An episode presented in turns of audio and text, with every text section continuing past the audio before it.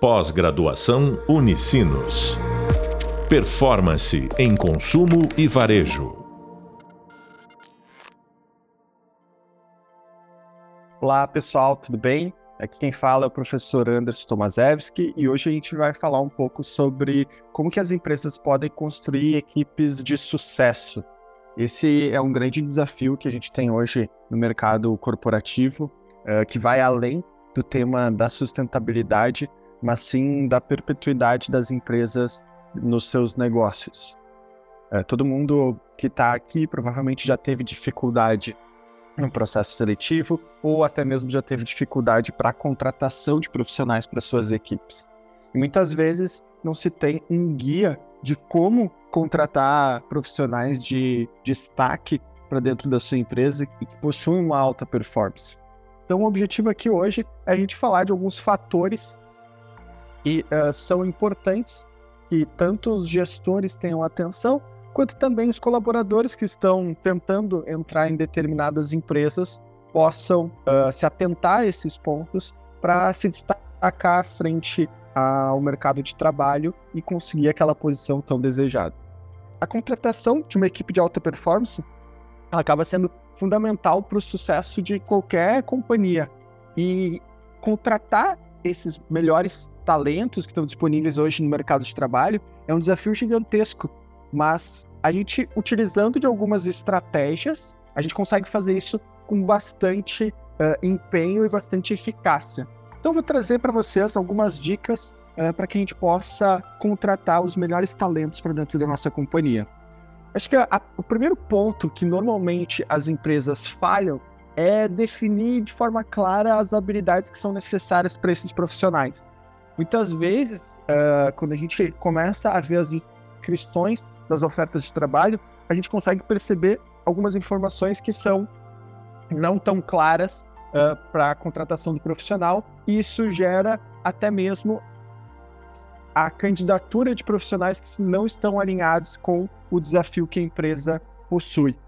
E isso, quando chega num processo de entrevista, muitas vezes, ainda assim na entrevista, ao vivo, muitas vezes a empresa tem dificuldade para expor para o profissional qual o desafio que ela tem de fato e quais são as habilidades que ela entende que são necessárias para superar aquele desafio.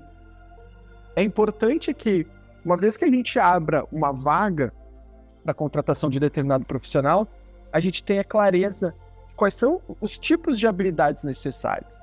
Mas não só as habilidades que são necessárias, mas também ouvir o profissional para entender como que ele aplicou aquela determinada habilidade dentro de um contexto maior. Por exemplo, no mercado de vendas. No mercado de vendas é extremamente comum a gente olhar para uma habilidade, que é a habilidade de negociação, e a gente testar essa habilidade durante o processo de entrevista do colaborador. Questionar como que ele conduziu algumas situações, entregar para ele casos práticos de desafios que a empresa tem em algumas negociações e solicitar, pedir para que ele desenvolva uma linha de raciocínio de como que ele superaria aquele desafio. Dessa forma, a empresa ela consegue ter mais clareza se o profissional consegue atender aquela habilidade que foi solicitada para ele na descrição do trabalho. Também para atrair os melhores talentos, a gente precisa se destacar tanto como empresa quanto como profissional uh, nesse universo todo que existe de possibilidades aí no mercado de trabalho. Vejo que existe um, um desafio grande para as empresas, como que elas se destacam e que elas sejam aquela empresa que o profissional tem o desejo de trabalhar. Isso vem muito de encontro com o que a gente já falou nas outras aulas, nos outros podcasts com os convidados, falando do tema de práticas sociais, por exemplo. É importante que a empresa consiga expor a sua cultura, porque hoje, no momento que a gente vive, é óbvio que o profissional ele busca uma melhor remuneração, mas muitas vezes a sua tomada de decisão ela envolve outros aspectos do que apenas a remuneração principalmente para os profissionais que estão entrando no mercado de trabalho. Uh, mais do que ser bem remunerado, eles esperam e buscam empresas que consigam atender a sua necessidade de aprendizado. Consigam trazer para esse profissional todos os incentivos, todas as habilidades que ele naturalmente vai se formar ao longo do tempo a partir da sua experiência dentro do mercado de trabalho. Então, é papel também da companhia pensar de que formas que ela pode atrair esses melhores talentos usando da sua imagem. Algumas ações que eu acho bacana de comentar é o quanto que as empresas estão entrando nos ambientes acadêmicos. Na própria Unicinos, em um dos campos dela, existe um conglomerado de empresas de tecnologia e de outros segmentos estão inseridas dentro do campus. Isso faz com que a comunidade acadêmica e a comunidade no mercado de trabalho, de fato, tenha uma proximidade maior. E com isso as empresas consigam mostrar para a comunidade acadêmica o quanto que elas estão necessitando de mão de obra qualificada e qual é o perfil dessa empresa, para que o profissional que faz parte dessa comunidade consiga se conectar melhor com a realidade da empresa e aí optar por uh, entrar em uma determinada companhia ou outra. Também uma, um ponto que eu quero trazer de dica para vocês que acabam participando de processos seletivos ou na contratação aí de, de profissionais é avaliar as habilidades dos candidatos. E essa avaliação das habilidades do, dos candidatos, gente, durante o processo de entrevista, durante o processo de conhecer esse profissional, é muito importante que a gente consiga trazer casos práticos para ouvir como que esse profissional endereçou esse tema já nas suas experiências passadas ou como ele endereçaria dentro do seu negócio.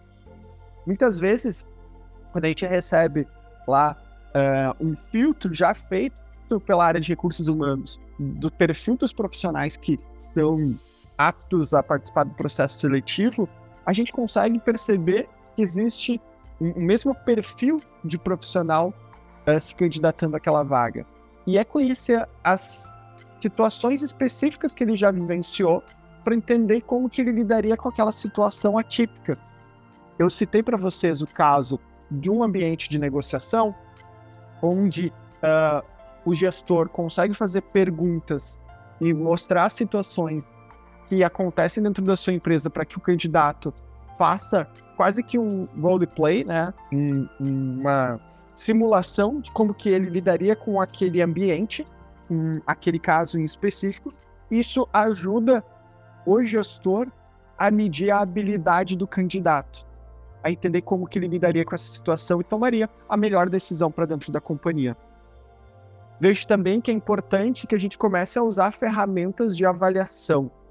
E é, essas ferramentas de avaliação é, são muito usadas pelas áreas de recursos humanos, então testes de personalidade, testes de habilidade, isso ajudam a traçar um perfil, mas a gente possa também olhar para dentro da nossa empresa, no ambiente diverso que a gente tem de profissionais, dos diferentes perfis, e, e de certa forma, pensar quais são as qualidades, quais são os perfis que mais se adequam à realidade daquela empresa.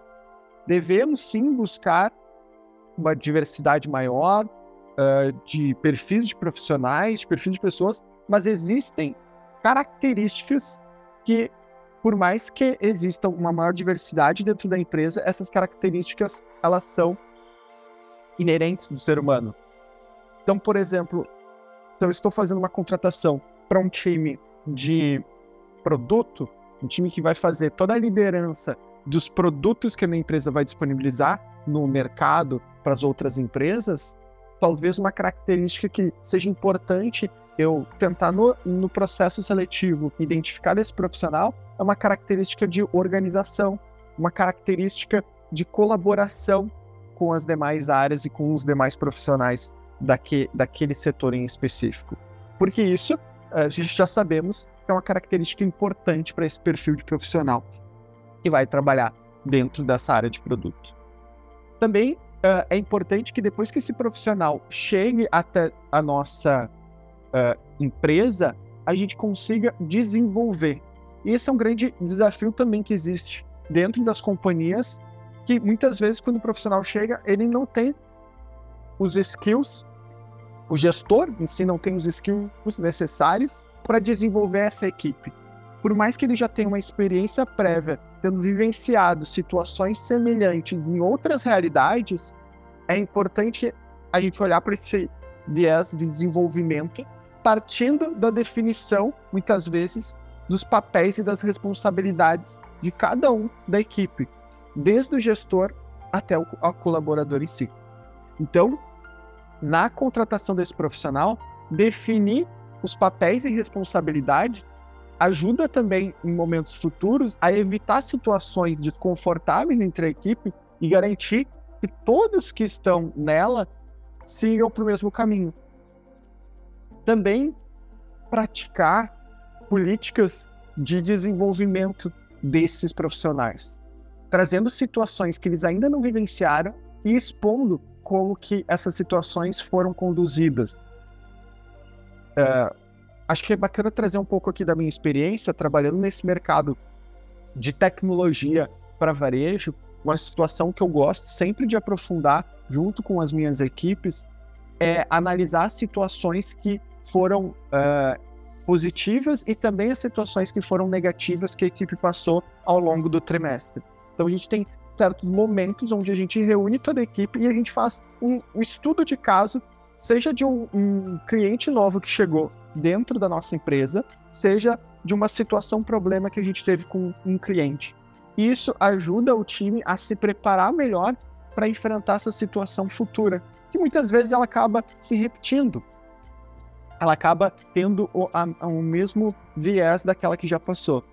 Isso, de certa forma, faz com que o profissional saiba lidar melhor com o diferente e consiga conduzir essa situação de um jeito favorável para a empresa e para ele também.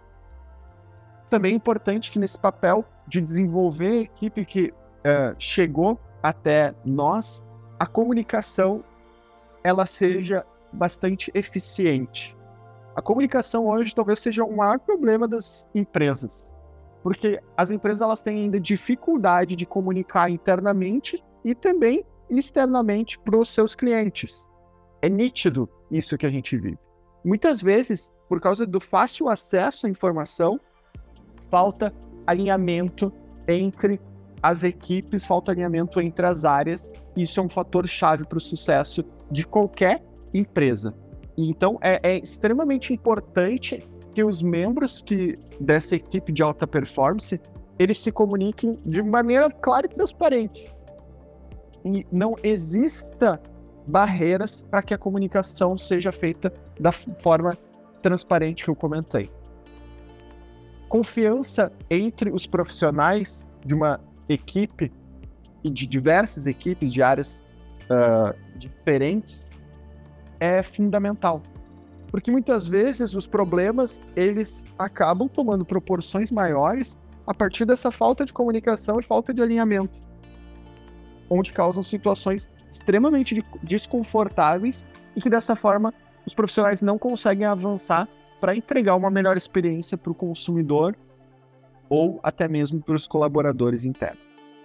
Também um ponto que eu quero salientar aqui para vocês é a promoção da colaboração entre as áreas. Alguns casos de uso que eu acho interessante comentar é o quanto que a gente está trazendo as áreas distintas para tratar do mesmo tema. Vou dar um exemplo.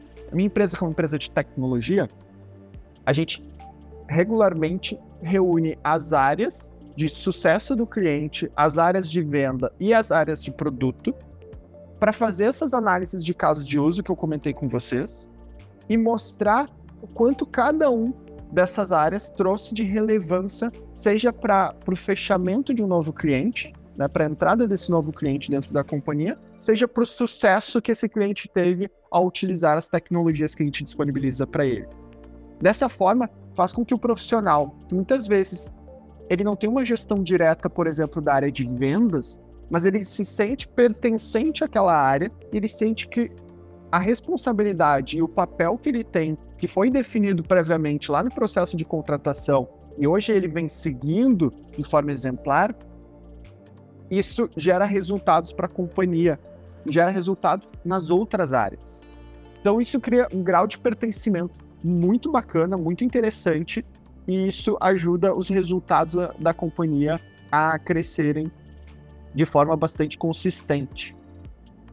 Tudo isso são ações que a gente pode utilizar dentro da nossa companhia para desenvolver melhor as equipes.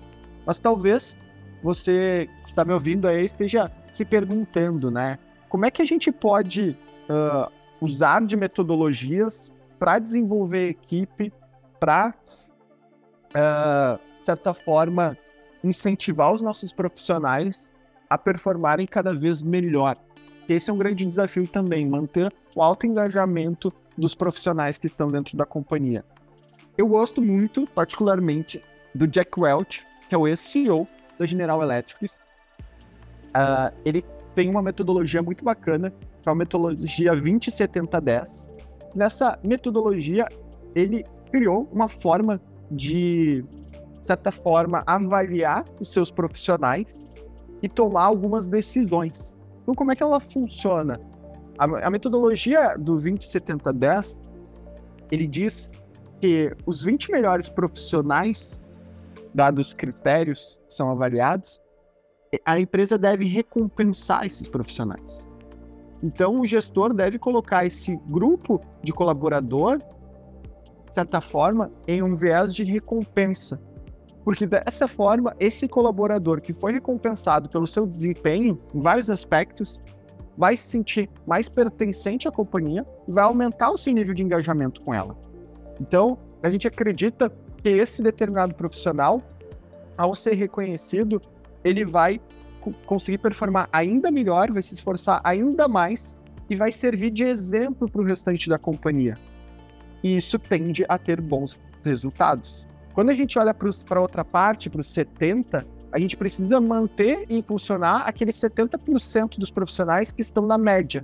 Ou seja, aquele profissional que, seja um profissional, por exemplo, de vendas, que ele é mediano, ou seja, ele atinge a média, ele não supera os resultados, mas ele é importante também e ele está no meio do caminho para se tornar talvez aqueles 20% melhor de performance.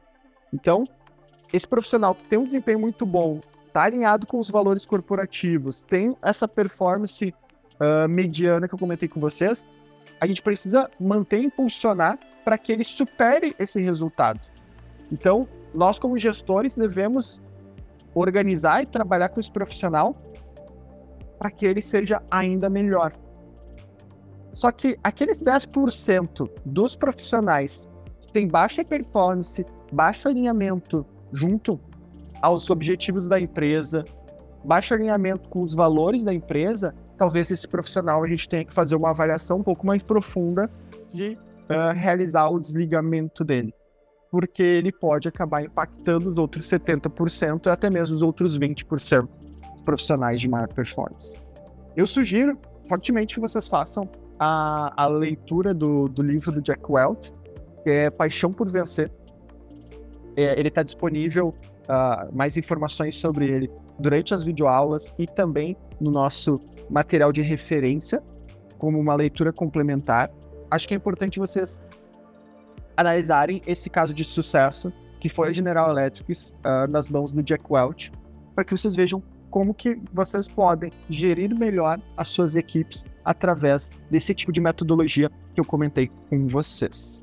Então aqui a gente trouxe hoje algumas dicas práticas de como que vocês podem atrair melhores talentos para dentro da companhia, se diferenciar no mercado de trabalho, desenvolver as equipes e avaliar essas equipes.